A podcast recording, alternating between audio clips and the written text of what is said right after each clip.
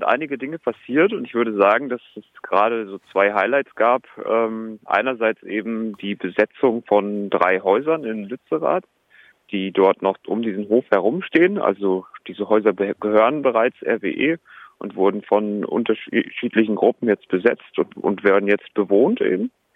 Und das andere war eben eine Schienenblockade des Kraftwerkes, des Kohlekraftwerkes Neurath, wo sich einige Aktivisten, ich glaube es waren über 20, an die Gleise gekettet haben, die eben äh, die Kohle äh, ja per dort also auf denen halt die die äh, Güterzüge mit der Kohle das Kraftwerk erreichen und dadurch verhindert haben, dass das Kraftwerk ähm, auf voller Leistung weiterlaufen kann.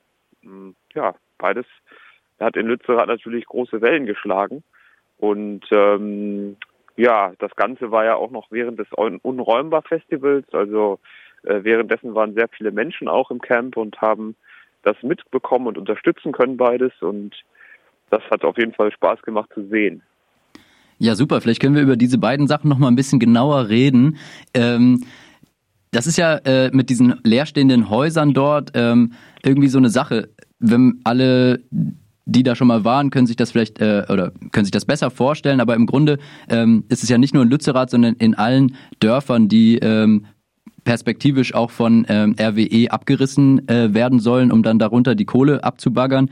All diese, da stehen überall die Häuser leer oder sehr viele Häuser stehen einfach leer und viele sind aber noch super gut in Schuss, ähm, gehören aber inzwischen ähm, dem RWE-Konzern und ähm, da läuft man durch und denkt so, hä, wieso, wieso wohnt hier eigentlich niemand? Das kommt einem irgendwie so komisch vor. Ähm, aber ein Grund, wieso da niemand wohnt, ähm, ist ja äh, die Auseinander ist, dass RWE diese Häuser schützt äh, mit Securities, mit privaten Sicherheitsfirmen, die dort äh, eigentlich Wache ähm, halten und ähm, diese Häuser quasi davor äh, äh, das verhindern, dass Menschen dort einziehen, ähm, auch zum Beispiel mit Protest dort einziehen. Ähm, was ist denn jetzt dort passiert äh, in Lützerath? Ähm, diese Häuser wurden äh, jetzt besetzt.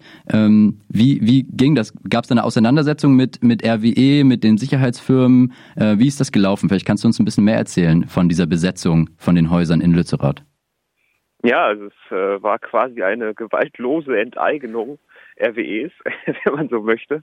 Ähm, also es ist äh, nichts vorgefallen, was irgendwie von unserer Seite aus ähm, ja Gewalt hervorgerufen hätte oder sowas, sondern es gab einfach ein Fenster, in dem diese Security äh, Mitarbeitenden ähm, nicht dort vor Ort waren. Ich glaube, es war am Sonntag, also nicht jetzt letzter Sonntag schon, sondern schon davor. Ähm, äh, bin aber gerade nicht hundertprozentig sicher, ehrlich gesagt. Ähm, genau, also und das dieses Fenster haben einfach einige Menschen genutzt, um diesen diese diese Häuser zu beziehen. Denn wie du sagst, sie sind unbewohnt und ähm, ja, währenddessen äh, leben wir ja auf diesem Campgelände, meistens ja viele in Zelten, viele in Baumhäusern und äh, eigentlich ja, ist das jetzt halt auch eine gute Gelegenheit gewesen, um vielen Aktivisti den Raum zu geben, in einer, ja, in einer etwas wärmeren und auch regensicheren Umgebung äh, einzuziehen. Und jetzt hoffen wir halt, dass wir diese Häuser so lange wie möglich noch bewohnen werden, äh, denn das ist eine super Gelegenheit für uns und ähm, ja, wir möchten damit eigentlich auch so ein bisschen darauf hinweisen, dass in ganz in, in ganz Deutschland, aber überall auf der Welt natürlich auch ähm, Menschen äh, zu Mietbedingungen oder zu Bedingungen wohnen müssen, die, die sie sich irgendwie kaum leisten können.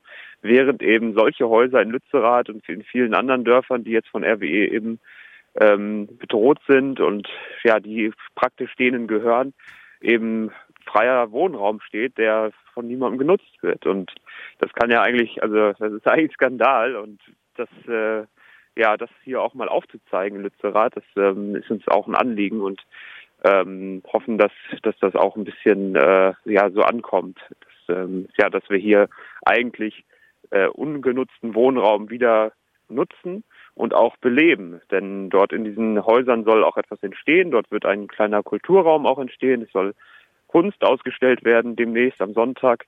Äh, sonntags ist sowieso auch immer der Tag, an dem es dort ein Café gibt. Also dort wird dann Kaffee und Kuchen angeboten. Und ähm, ja, äh, außerdem sind die Hausfassaden inzwischen sehr viel schöner und bunter geworden, als sie es vorher waren. Sehr trist. Und ähm, ja, in, in der Tat wächst sozusagen das Leben von diesem Hub, diesem äh, Zentrum des Hofes um Lützerath herum, äh, also in Lützer, innerhalb von Lützerath um diesen Hof herum auch noch äh, und, und streckt so seine Fühler aus, habe ich so den Eindruck. Ihr habt vor zwei Tagen äh, get, äh, getwittert und äh, Lützerath bleibt. Ähm, vor 39 Tagen begann die Rodungssaison. Vor acht Tagen sollte der Hof von Eckhard Heukamp äh, in RWEs Besitz übergehen und abgerissen werden. Seitdem ist kein Baum gefallen, kein Haus wurde abgerissen und wir sind mehr denn je. Jetzt wurden diese diese Häuser wurden noch zusätzlich besetzt. Ähm, ja, das klingt irgendwie, äh, ja, das klingt kämpferisch. Das klingt auch ähm, ja schon fast äh, schon fast ein Stück weit zufrieden. Wie, wie würdest du denn gerade die äh, die Stimmung allgemein beschreiben, die äh, die du so beobachtest in Lützerath und an diesem Ort des Widerstandes? Ja, ähm, also erstmal denke ich, dass wir bisher ganz zufrieden sein können, eben damit, dass das, das mit dem, das, was wir erreicht haben, was du gerade aufgezählt hast. Ähm, ich äh, habe aber auch den, Vor die, die, ja, den Eindruck, dass wir, dass, dass viele Menschen etwas skeptisch sind, ähm, immer noch äh, ja aufmerksam sind, denn es kann könnte ja tatsächlich immer noch jederzeit losgehen, gerade was jetzt nicht, also die Gebäude, die, die nicht äh, dem dem, äh, dem Eckhard Heukamp, dem Landwirt dort gehören, ähm, ja, die könnten halt eigentlich jederzeit auch abgerissen werden.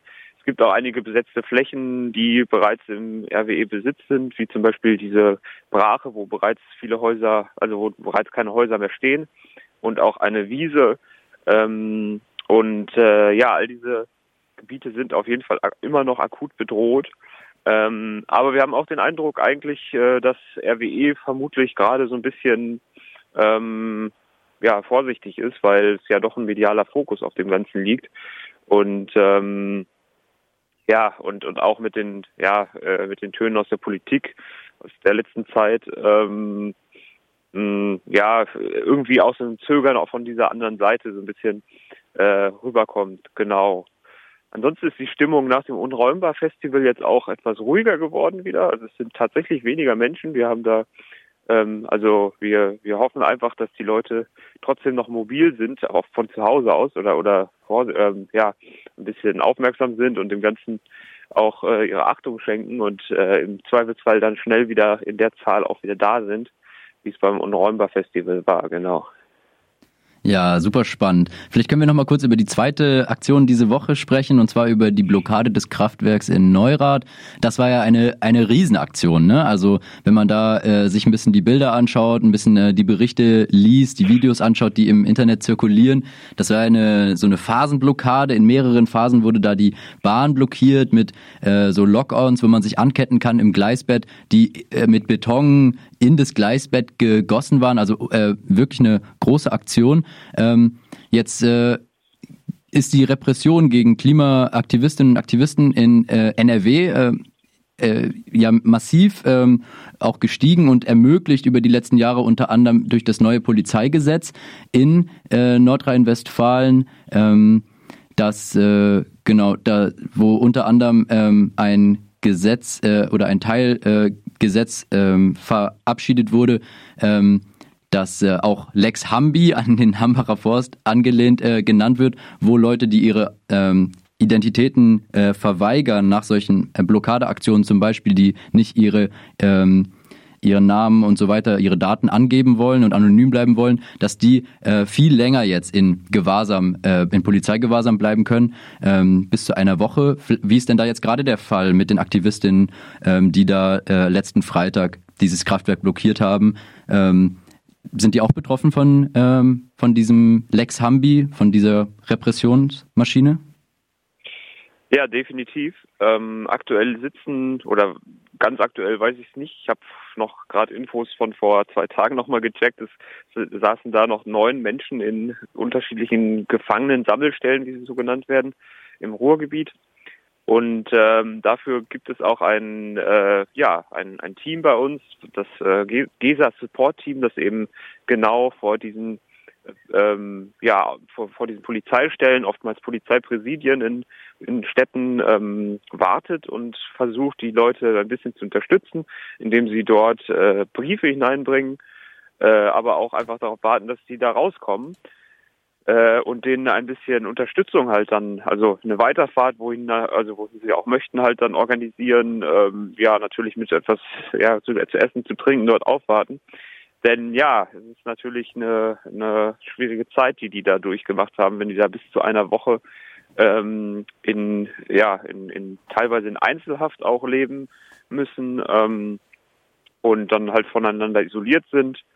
Sicherlich auch dem psychischen Druck der der Polizei äh, eben ja unterliegen irgendwo und ähm, naja, da, also da, da hoffen wir dann halt einfach, äh, denen ein bisschen da auch einen guten Dienst erweisen zu können. Ähm, genau, äh, also weil es kann halt nicht sein, dass, dass, dass der Widerstand gegen, gegen, gegen solche Klimaungerechtigkeit, gegen die Verbrechen und Folgen, die das auch in der ganzen Welt halt hat, ähm, was RWE hier macht, was aber auch ganz viele andere Großkonzerne und auch Länder in der Welt tun, eben, dass der Protest dagegen äh, so bestraft wird. Und äh, ja, wir hoffen, dass alle aus in gutem Zustand aus der Gesa wiederkommen und ähm, ja nicht darüber ihren Mut verlieren oder oder ähm, ja nicht zu sehr traumatisiert werden, sagen wir mal. Ja, wichtig, wenn ihr da zusammensteht ähm, als Bewegung. Ich sehe gerade auf der Twitter-Seite von Blog Neurath, ähm, da wurde gestern Abend gepostet, dass noch sechs Menschen in Gewahrsam sind, in Köln, ah. in Aachen, in Duisburg, in Bochum, in Essen, also wirklich aufgeteilt an ganz viele verschiedene Orte. Und wenn ihr auf den ähm, Twitter-Account geht von Blog Neurath, ähm, also so wie blockieren, dann äh, findet ihr dort auch die Adressen ähm, der Menschen, die dort einsitzen. Die freuen sich bestimmt über äh, Briefe oder Postkarten. Ähm, Heiko, vielen Dank für dein ähm, äh, ja, für den Einblick, den du uns gegeben hast in diese aufregende letzte Woche in Lützerath. Ähm, Gibt es noch irgendwas, was du, äh, was du gerne sagen willst, was du loswerden willst?